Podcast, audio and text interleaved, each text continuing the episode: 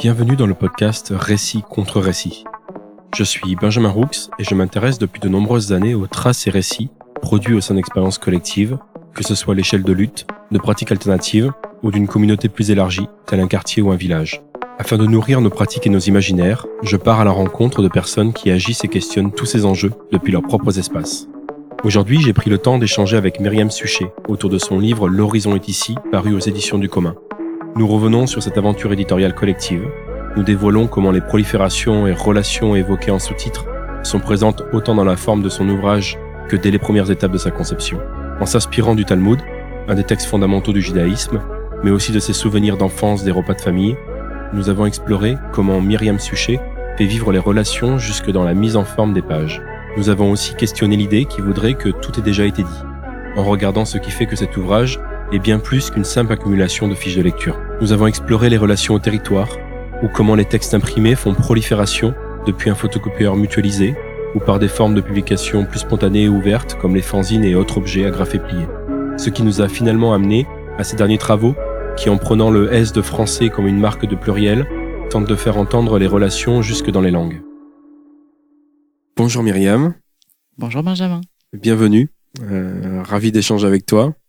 On est là notamment pour euh, parler d'un ouvrage en particulier euh, que j'ai eu le plaisir d'éditer aux éditions du commun, qui s'appelle L'horizon est ici pour une prolifération des modes de relation. Très beau titre d'ailleurs. Merci.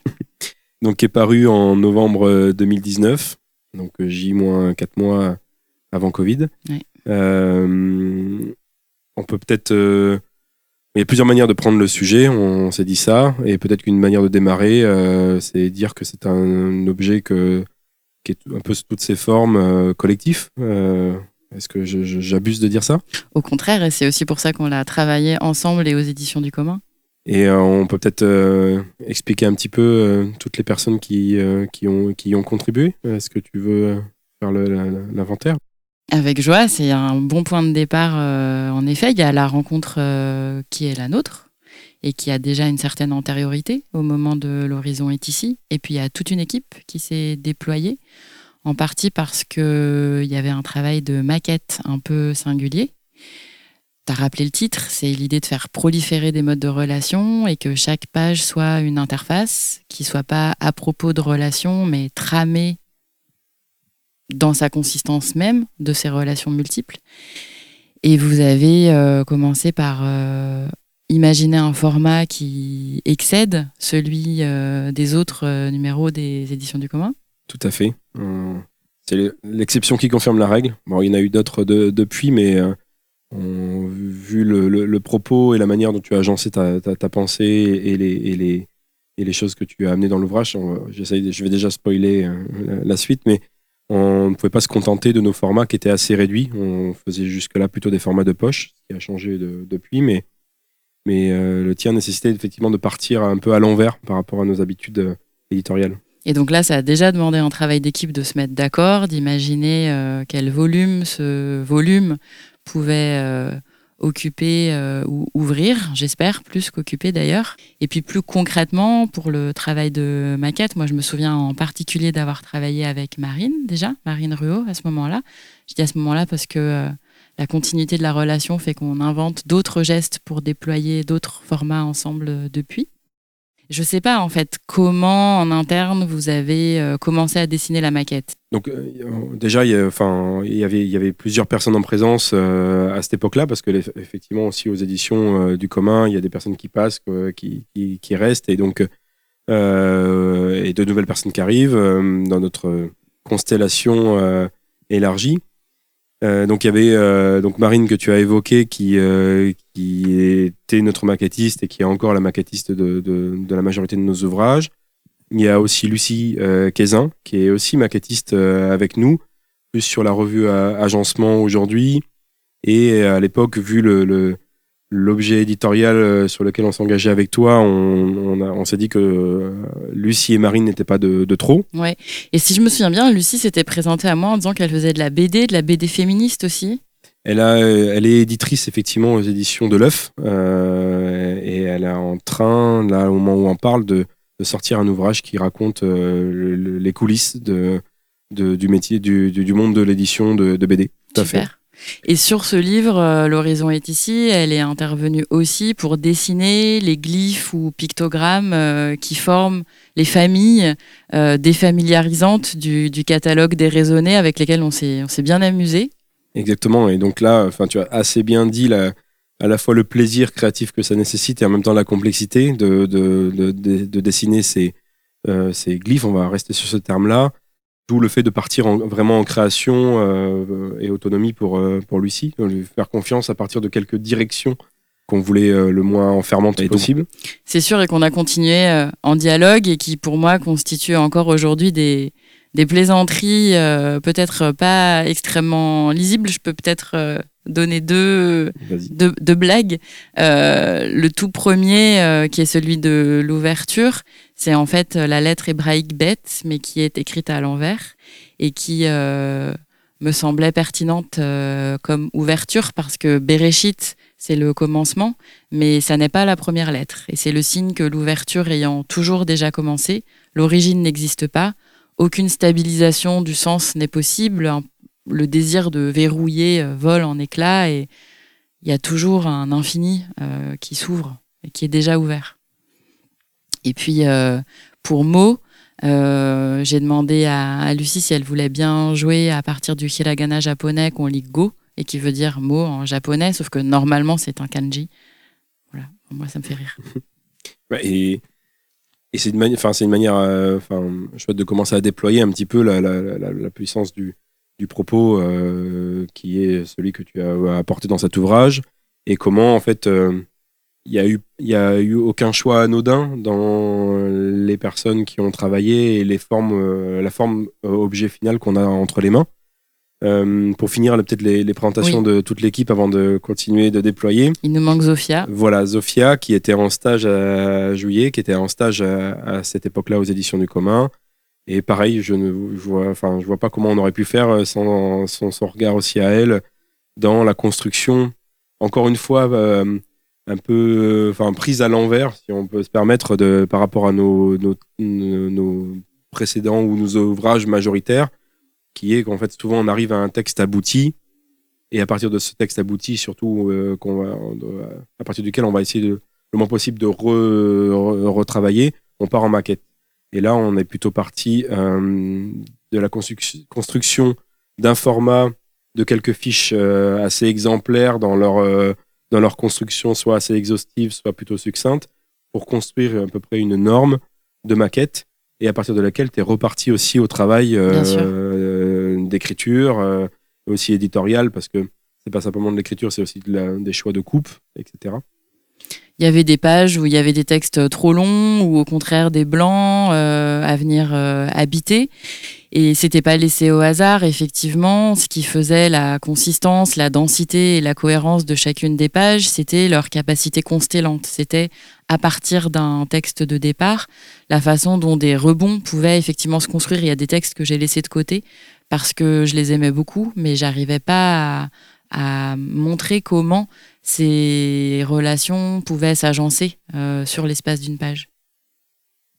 Il y a une relation à laquelle je pense tout de suite, qui est la relation, enfin une relation multiple, qui est celle déjà de l'autoriste avec son texte euh, et de cet éditeur, pour le coup, là, euh, moi dans ce cas-là, qui vient se glisser au milieu de cette relation-là. T'as vu ça comme ça, toi? Clairement, parce que j'ai en tête que c'est une relation assez complexe du rapport d'une personne qui produit un écrit. Donc, là, on est vraiment dans le milieu de l'édition, mais je pense que ça peut se rapporter à la musique et à toute autre forme culturelle ou artistique. Mais dans le cas de l'édition, qui est un peu le milieu que je commence un peu à, toucher, à connaître, euh, il y a une relation complexe d'auteur-autrice avec son texte.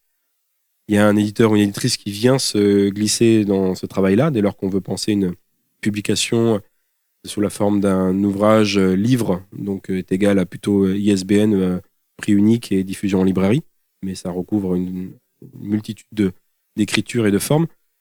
Et dans cette relation, c'est pas toujours évident. Il y a des relations euh, un peu tendues parce qu'on comprend les enjeux qui s'opèrent. Et souvent, la tension vient dans le fait que, en tant qu'éditeur ou éditrice, on vient euh, mettre nos petits doigts, euh, tout crasseux de mécanique, là, dans les, rouages bien huilés, qui sont une œuvre avec laquelle on a fait un long chemin, plus ou moins long, avant d'arriver à, la maison édition. Et c'était ça qui était agréable dans le travail qu'on a mené ensemble, cette capacité à se dire que euh, il y a un aller-retour qui s'opère euh, constamment entre le fond et la forme, et qu'on peut, que tu étais en capacité assez libre de, de, lâcher euh, du texte, d'en redévelopper, redéployer s'il fallait, et ça, c'est quand même, enfin, agréable, voilà, dans, ce processus. Bah, tant mieux, ça l'était pour moi aussi, c'était même extrêmement joyeux et j'y tenais, je voyais pas comment ce livre pouvait s'imaginer sans qu'il soit euh, véritablement un plateau de jeu à plusieurs. Euh, doublement, je dirais, d'abord il s'agit euh, beaucoup d'un montage de citations, donc c'est pas moi l'autrice. J'ai d'ailleurs choisi cette citation de Michaud que j'aime beaucoup en épigraphe et qui dit au nom de beaucoup, je signe ce livre de mémoire. Lecteur, tu tiens donc ici, comme il arrive souvent, un livre que n'a pas fait l'auteur, quoiqu'un monde y ait participé, et qu'importe. Donc c'est dans la postface d'Henri Michaud à son ouvrage euh, Plume euh, chez Gallimard en 63. Voilà, tout à fait. Donc on est, on est beaucoup à avoir euh, coécrit ce livre et on l'a poursuivi ensemble puisque encore une fois, quand une page euh, était en manque de matière à un certain endroit, y compris du point de vue euh, merveilleux de Marine, je me souviens bien avec son œil de graphiste qui considérait que c'était déséquilibré à gauche ou à droite, et eh ben il s'agissait de, répondre aussi à cette façon-là de coécrire le livre. Est-ce qu'on va un peu plus loin en, détail sur le, le, processus entre toutes les personnes qu'on vient de citer donc déjà, on a évoqué le fait de prendre entre guillemets à, rebours euh, les pratiques habituelles en posant déjà des fiches maquettées pour construire un format de livre, en dialogue aussi avec, euh, donc on l'a un, peu évoqué, l'imprimeur euh, Corley. on évoque là non pas une personne mais une entité, mais il y a, des personnes avec qui on était au contact à, l'époque. Et, donc, parce que notamment quand on construit un format, il faut, là je, fais un petit peu mon, geek d'éditeur, mais il euh, faut penser le format avec euh, ce qu'on veut faire rentrer dedans et lui donner une lisibilité. Mais en extérieur, on est contraint par des logiques techniques de machine et de coûts. On peut pas faire n'importe quel format sans que c'est plus ou moins de coûts, puisque on rentre dans un circuit qui est normé, avec aujourd'hui euh, une norme qui est les A3, A4, A5, voilà, cette manière de construire des formats de papier qui, sont très spécifiques. Et tout format qui peut déborder de ces formats-là peut devenir beaucoup plus coûteux à fabriquer. Et donc, on avait aussi cette contrainte-là qui venait opérer. Et donc, le choix collectif s'est fait avec tous ces critères. Mais je vais peut-être rentrer un peu loin dans les détails. Bah, ça fait aussi partie de la matérialité de cet objet livre. Alors au contraire, moi j'en rajouterais, j'ai évoqué les rabats qui ont été un moment important euh, dans la décision de la fabrication. Et puis je me souviens aussi de comment euh, Zofia en particulier et Marine un peu ont rentré à la main tous les renvois des numéros de page pour euh, cette euh, interstice euh, en haut à droite de chacune des pages qui invite à délinéariser l'ordre de la lecture et donc d'aller chercher telle ou telle page plus lointaine ou, en avant. Et ça, c'était un travail qui s'était fait à la main et on s'est rendu compte euh, à la toute fin qu'une page s'était ajoutée et que peut-être il allait falloir reprendre tout ce travail de numérotation. Et on a opté pour une autre stratégie qui a consisté à non pas euh, rajouter euh, une page, mais euh, numéroter deux fois l'une d'entre elles en filigrane et à l'envers. C'est la 78-79 et ça allait très bien avec ce moment où la horde du contrevent d'Alain Damasio venait souffler de l'air dans, dans, la maquette et, et grandir d'une page sur une autre. Et ça nous a valu une semaine de retard chez l'imprimeur qui se demandait pourquoi il y avait une page qui n'était pas numérotée. Tu te souviens? Exactement. J'avais oublié cette anecdote, mais effectivement, ça me revient. Euh, puisqu'on n'avait pas mis dans la boucle forcément l'imprimeur jusqu'au bout de la complicité du, format. De l'importance des complicités. Exactement.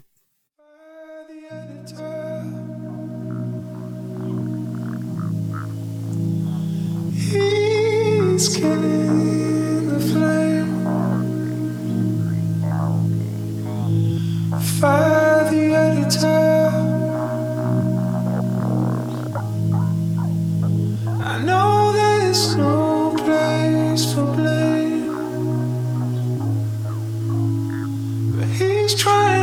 safe.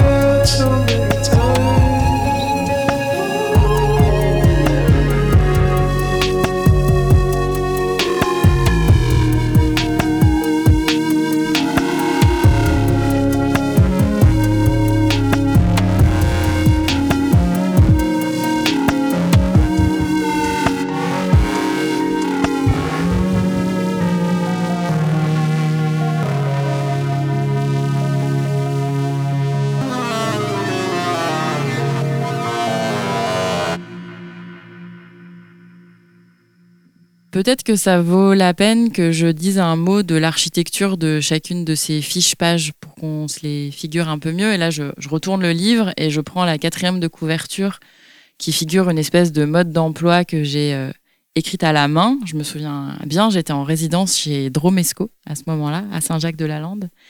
Euh, C'était un moment assez magique.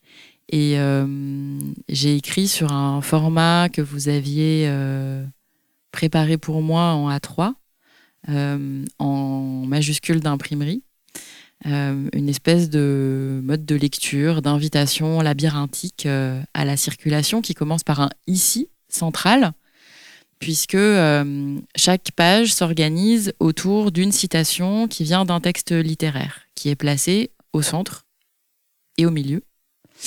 Et cette citation, elle est choisie à chaque fois pour une raison. Le texte considéré propose une forme de relation.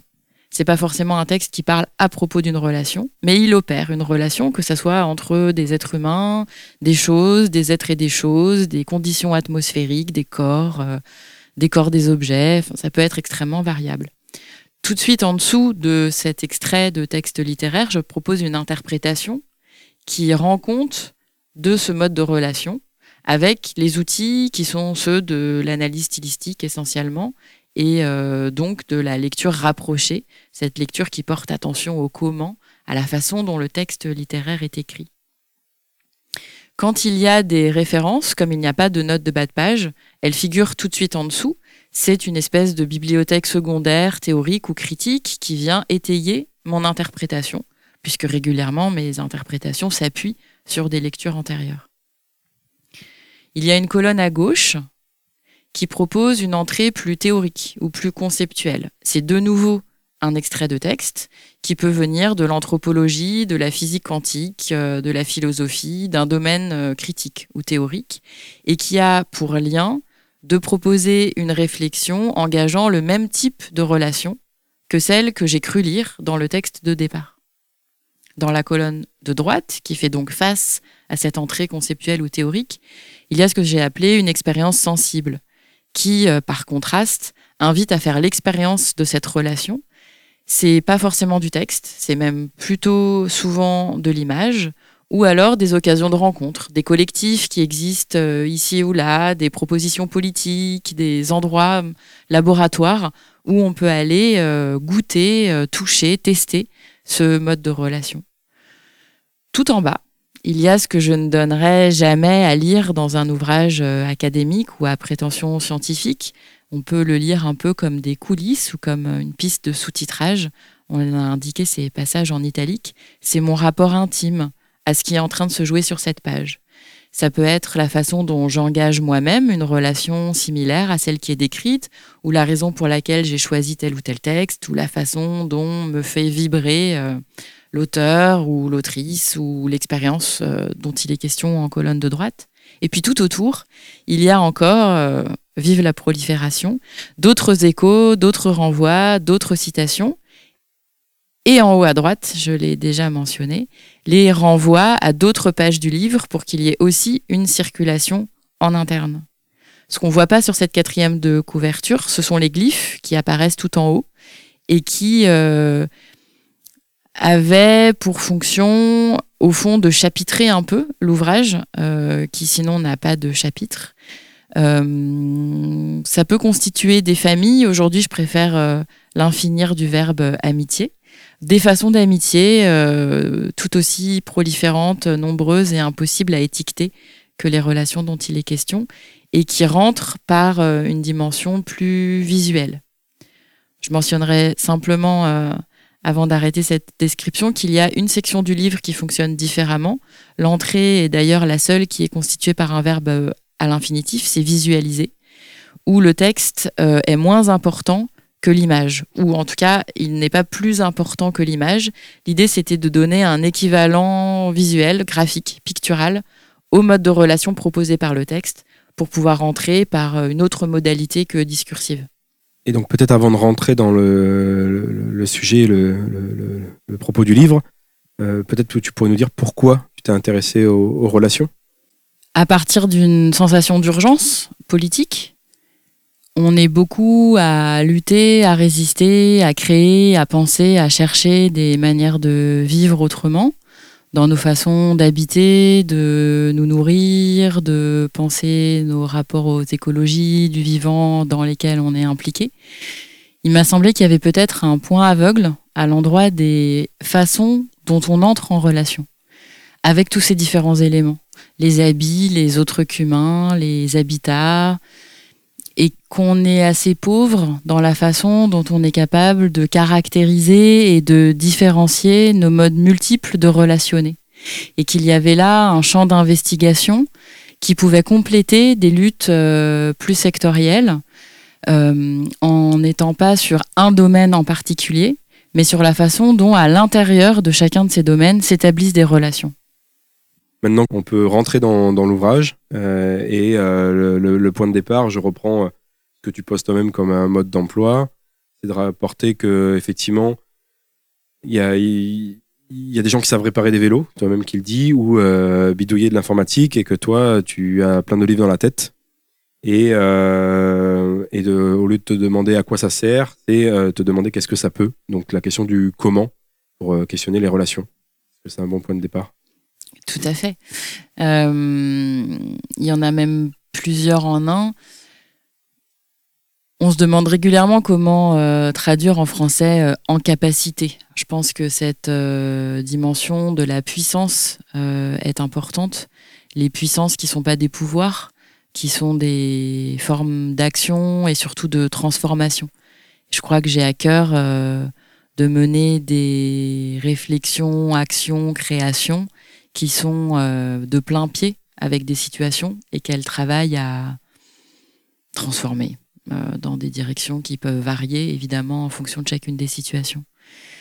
La question du comment de façon plus spécifique, comme j'ai des livres euh, plein la tête, l'enjeu de ce que peut la littérature, c'est aussi un emprunt à un article de Marc Angenot euh, qui m'a vraiment déplacé et qui a ouvert pour moi des perspectives que je n'avais pas aperçues seule quand je tournais un peu en rond en me demandant à quoi ça sert ou en me confrontant aux questions des étudiantes et des étudiants qui se posaient à peu près dans les mêmes termes.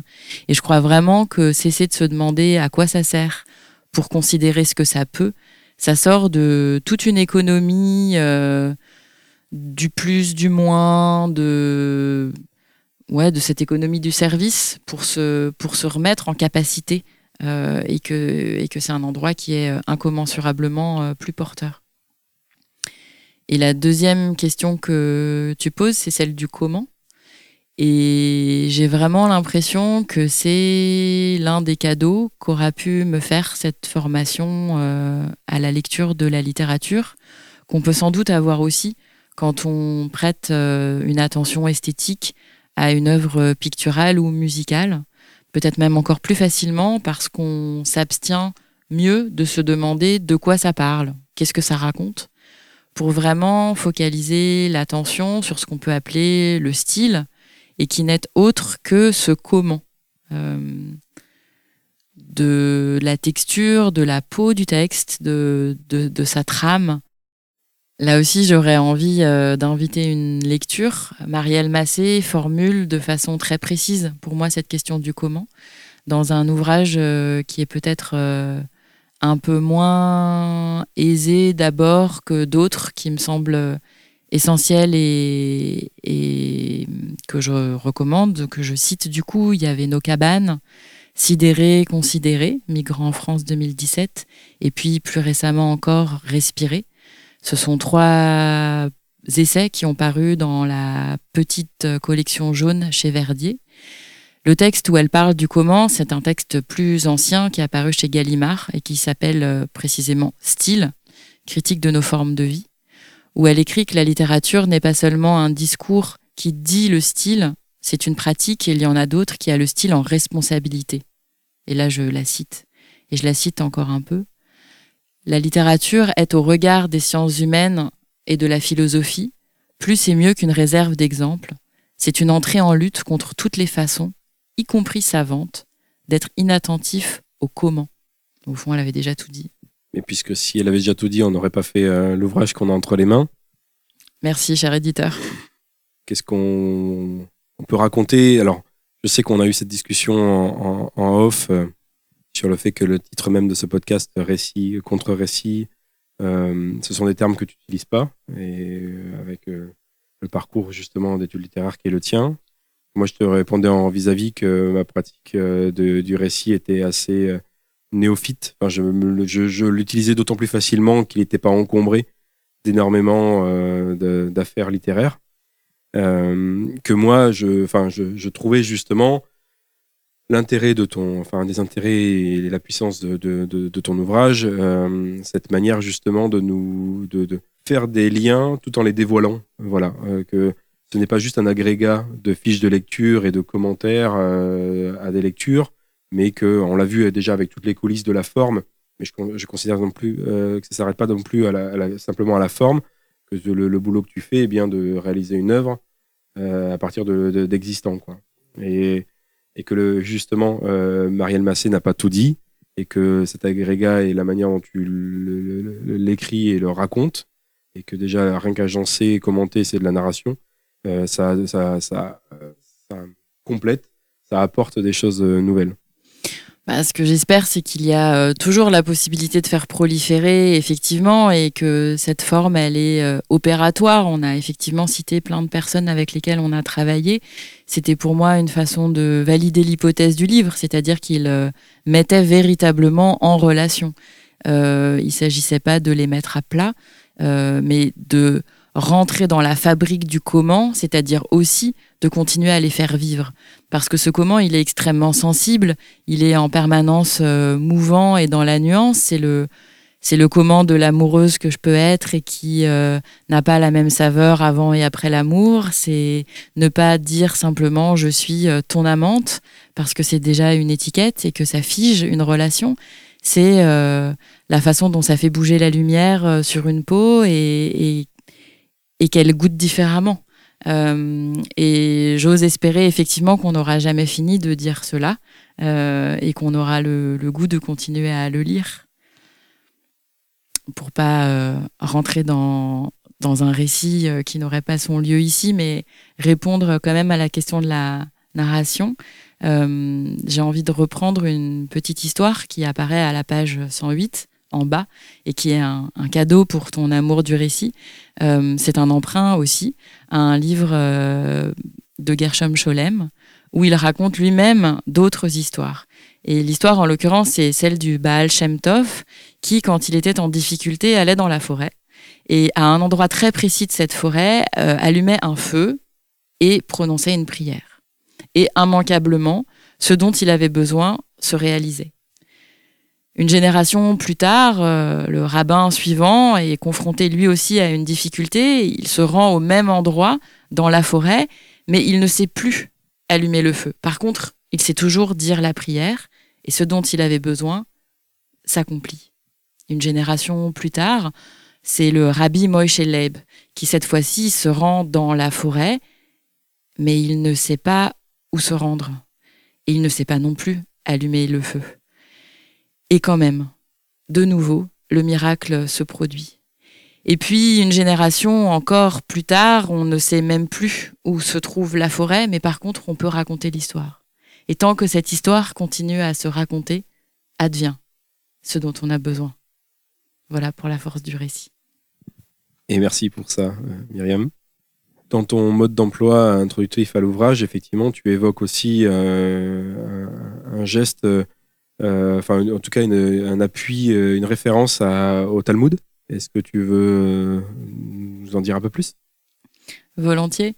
Ça a été un vrai déclic. Je sais pas si tu te souviens, je suis arrivée aux éditions du commun avec une espèce de scrapbook où j'avais euh, collé et agencé euh, papier, euh, ciseaux, des éléments multiples. J'ai commencé par essayer de maqueter à la main, en fait, euh, de disposer sur des grandes feuilles de papier des éléments à la fois de texte, euh, de graphisme, euh, des références à des catalogues d'expositions euh, qui me semblaient importants. Il y avait déjà Mémosine de Warburg, bien sûr, à ce moment-là, les lectures de Didier Huberman. euh, mais il me manquait un ferment pour que ça pour que ça prenne.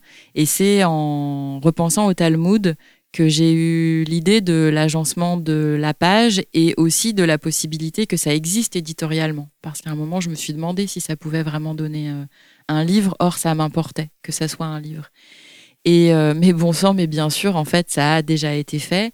Et euh, la tradition d'abord euh, orale de la lecture et, de la, et du commentaire des textes a donné lieu à une forme éditoriale qui est celle du Talmud et qui organise au sein d'une même page les extraits qui sont commentés et les multiples commentaires, dont ceux de Rachi, qui apparaissent euh, d'ailleurs dans une typographie spéciale, les caractères qu'on appelle les caractères Rachi. Mais aussi euh, des midrash, des exégèses et des critiques euh, ultérieures qui sont en désaccord, qui se contredisent et qui coexistent avec des possibilités de datation des textes qui viennent euh, des écarts entre les formes de langue qui sont utilisées et qui, euh, au travers des temps, continuent une discussion euh, vive, d'autant qu'elle, encore une fois, fait état de, désaccords ou, d'écarts d'interprétation.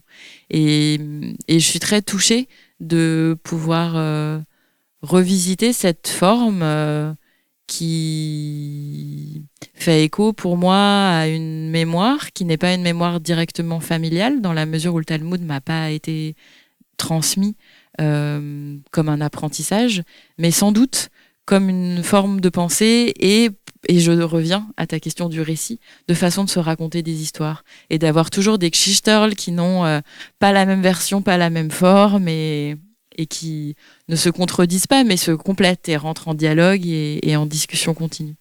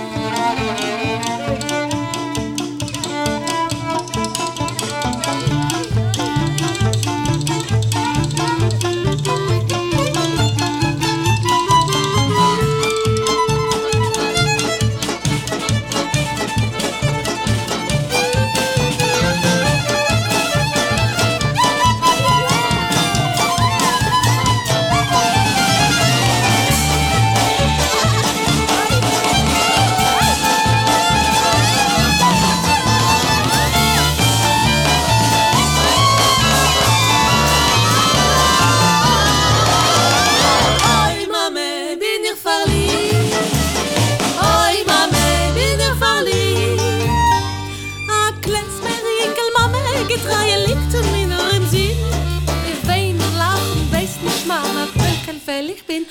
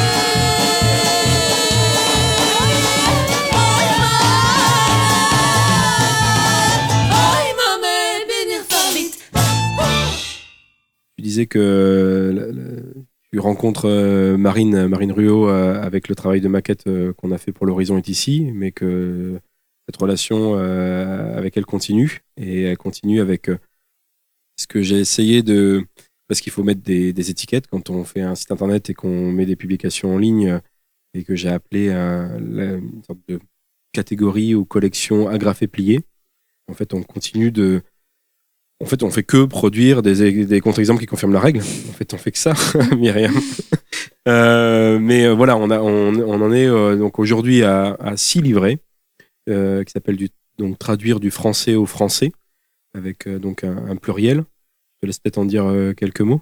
Ouais, volontiers, mais pour commencer, je t'ai jamais dit à quel point j'aimais bien agrafer plier. Je trouve que c'est très chorégraphique, c'est un peu comme euh, chasser croisé ou pas de chat, ou en tout cas.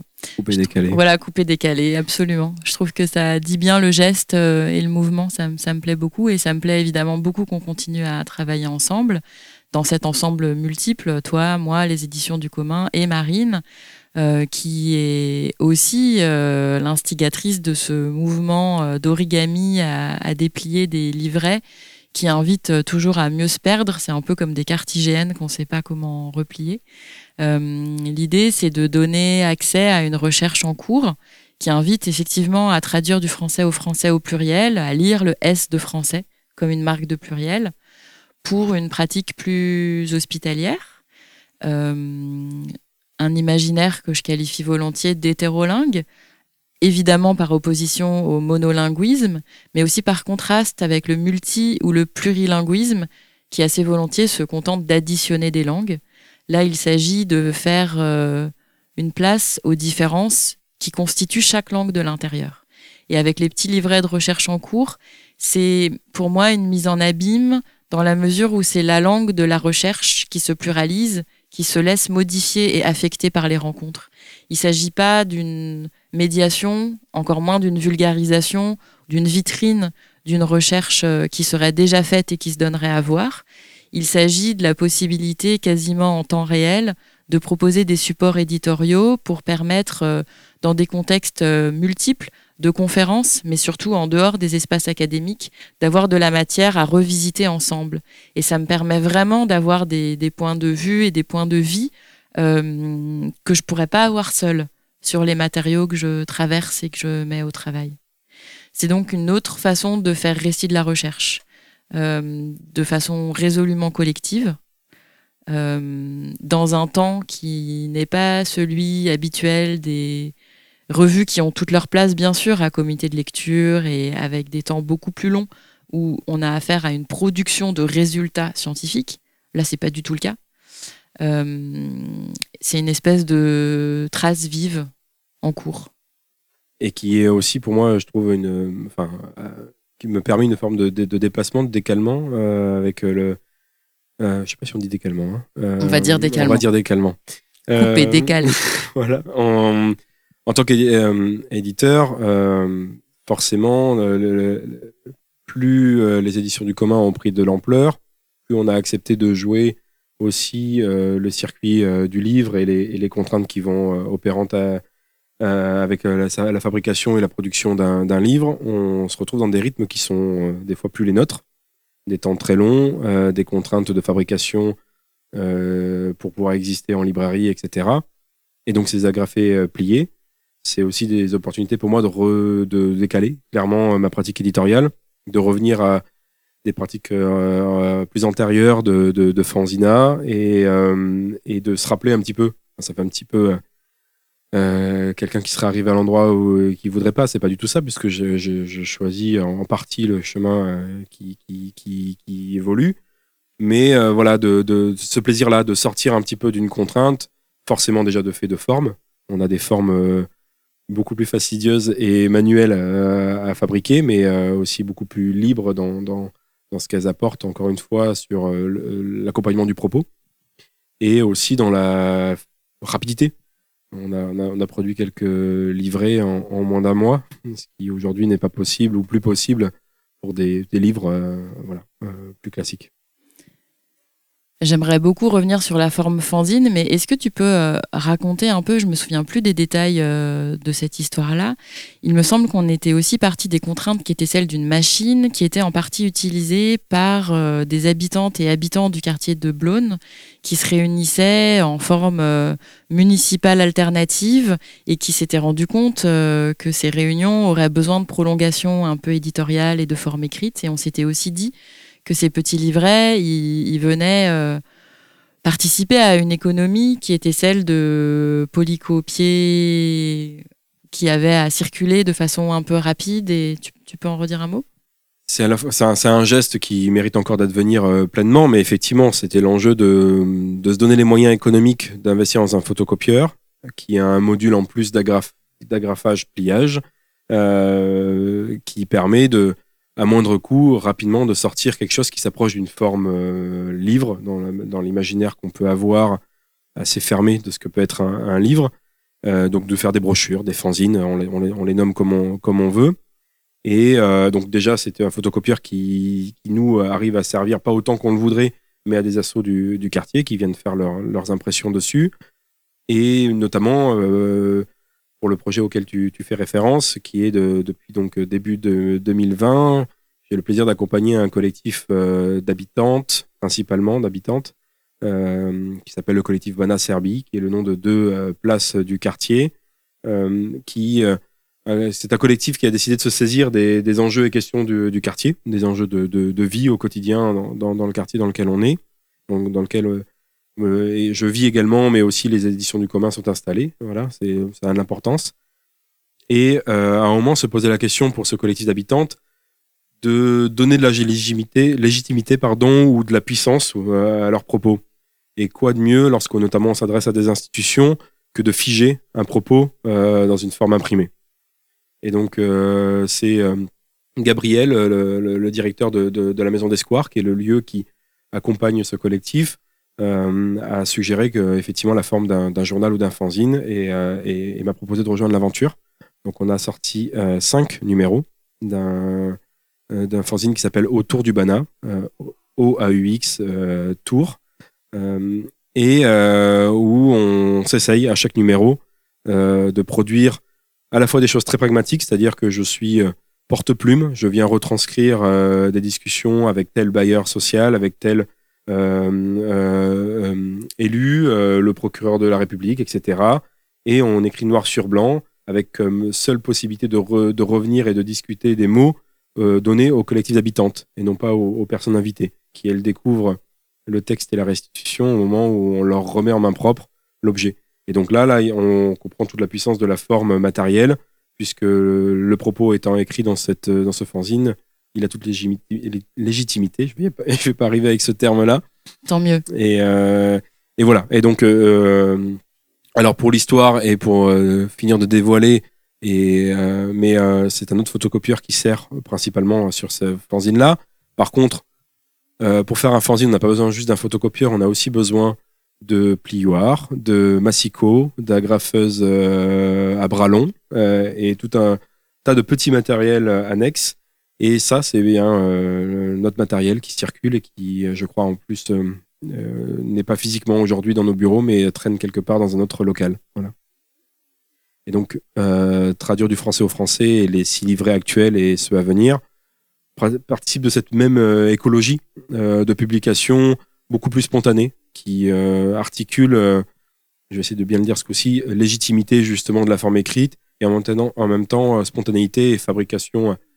Alors, euh, le, fait soi-même, le DIY, voilà, mais en tout cas, la spontanéité et la, capacité de maîtriser l'objet de bout en bout pour les personnes qui l'ont produit.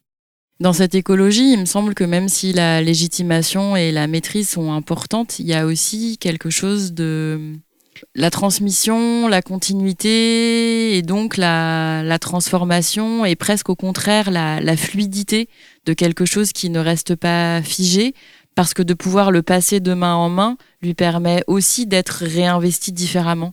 Et je pense que euh, dans cette écologie euh, du fanzine, euh, c'est l'occasion pour moi de mentionner la façon dont on a pu travailler au moment des chantiers pluriversité, à la fois quand ils ont eu lieu à la ferme de Combreux, où on a organisé deux éditions cet été et, l'été passé de chantiers reprise de savoir, et la façon dont c'était une question qui était posée en amont de chacun de ces chantiers. Comment est-ce qu'on peut faire trace de nos expériences collectives n'est-ce pas, cher Benjamin? Euh, Dans l'idée qu'à la fois l'expérience, elle est à vivre dans le moment, mais que se pose quand même toujours la question de comment on peut en garder quelque chose, comment est-ce que des générations qui viennent peuvent se ressaisir de ce qui a été vécu pour pas toujours entièrement réinventer. Et euh, j'ai vraiment été intéressée de constater comment même des traces euh, très ténues, minimes, euh, pas forcément pensées pour durer, trouvaient des espaces de circulation. En l'occurrence, donc, on a organisé ces chantiers reprise de savoir ou pluriversité à la ferme de Combreux, et puis on s'est retrouvés invités sur le plateau de Mille Vaches à la ferme de Lachaud lors des matériaux pour des écoles de la Terre euh, en août 2020. Et j'ai eu la chance à ce moment-là de pouvoir euh, animer un atelier fanzine toute la semaine, qui a donné lieu à des circulations, qui a donné lieu à un autre atelier euh, lors du séminaire Devenir terrestre le 14 février euh, 2023 à La Parole errante. Euh, on a aussi pu montrer un certain nombre de ces traces aux tanneries à Dijon en novembre en 2022 lors des interchantiers. J'ai donc l'impression que c'est pas seulement une façon de figer l'écrit à cet endroit-là, mais peut-être au contraire de faire proliférer. Ou alors c'est juste moi qui suis monomaniaque de la prolifération peut-être. Ça me parle assez bien, donc je pense que tu n'es pas seul. Super. Dans les enjeux euh, que l'on partage de la diffusion des savoirs, de la circulation euh, des, des pensées, des idées et autres, euh, il y a quelque chose qui, parle aussi à, un ami, euh, Fabrice Lorraine, avec qui on, on questionne aussi beaucoup ces choses-là, qui lui euh, a une entrée designer web. Et donc, on, on essaye de, toujours, et c'est le cas d'ailleurs euh, depuis le début aux éditions du commun, de faire dialoguer les textes papier et les textes euh, numériques. La question de, de cette relation-là qui est souvent assez euh, binaire et conflictuelle dans la manière dont on saisit le milieu de l'édition de ces questions-là. Et donc, on, on- on peut rappeler déjà que euh, beaucoup de textes des éditions du commun sont en téléchargement euh, libre euh, en, parallèle de leur commercialisation en forme objet. Que dès lors qu'il y a commercialisation, c'est qu'il y a aussi un ensemble de personnes qui travaillent et qui sont rémunérées pour, mais que ça ne doit pas être un prétexte à une enclosure des savoirs. On doit toujours permettre leur propagation. Et donc, on peut dire aussi que justement, ton travail notamment du traduire du français au français en, en livret papier aussi des prolongations numériques. Tu veux en parler? Oui, très volontiers, d'autant que c'est très lié à l'horizon est ici. Je tenais, je l'ai dit, je le répète, j'y tiens toujours à ce qu'il existe euh, comme un objet livre et j'étais euh, particulièrement touchée qu'on puisse le travailler ensemble. Ça avait vraiment du sens pour moi qu'il existe sous cette forme de volume papier. Aujourd'hui, je travaille euh, aussi à un site internet, effectivement, avec euh, un autre collectif qui est aussi très chouette et qui s'appelle Figure Libre. Et le site s'appelle En français au pluriel. D'une certaine façon, c'est une émanation pour moi de l'espace éditorial euh, autorisé par l'horizon est ici et décliné évidemment de façon différente puisqu'il est numérique avec la possibilité de naviguer dans des arborescences qui sont composées à la fois de textes, d'images, de sons, de vidéos, euh, où le montage se fait aussi par des visites euh, à d'autres sites internet J'espère qu'on s'y perd euh, au moins aussi bien que dans le livre et dans les livres. Comme on va continuer de jouer le jeu de la prolifération, euh, en, dessous de- du podcast que vous écoutez, vous trouverez euh, des liens, des, références et tout ce qu'il faut encore pour continuer de dévoiler euh, tous les processus. Euh, on va s'arrêter là, si ça te va. Ben, c'était un très bel entretien. Merci beaucoup, Benjamin. Il faut effectivement qu'on aille, ou plutôt qu'on le continue ailleurs. On a rendez-vous avec Langophonie, que je me réjouis de rencontrer, avec qui on va notamment parler du kit de désapprentissage de la langue. C'est pas un ouvrage, ce sera plutôt une espèce de boîte de jeu d'anti-manuel qu'on est en train d'élaborer avec Alice et Élise des tables des matières et avec Pierre Tandille pour le graphisme.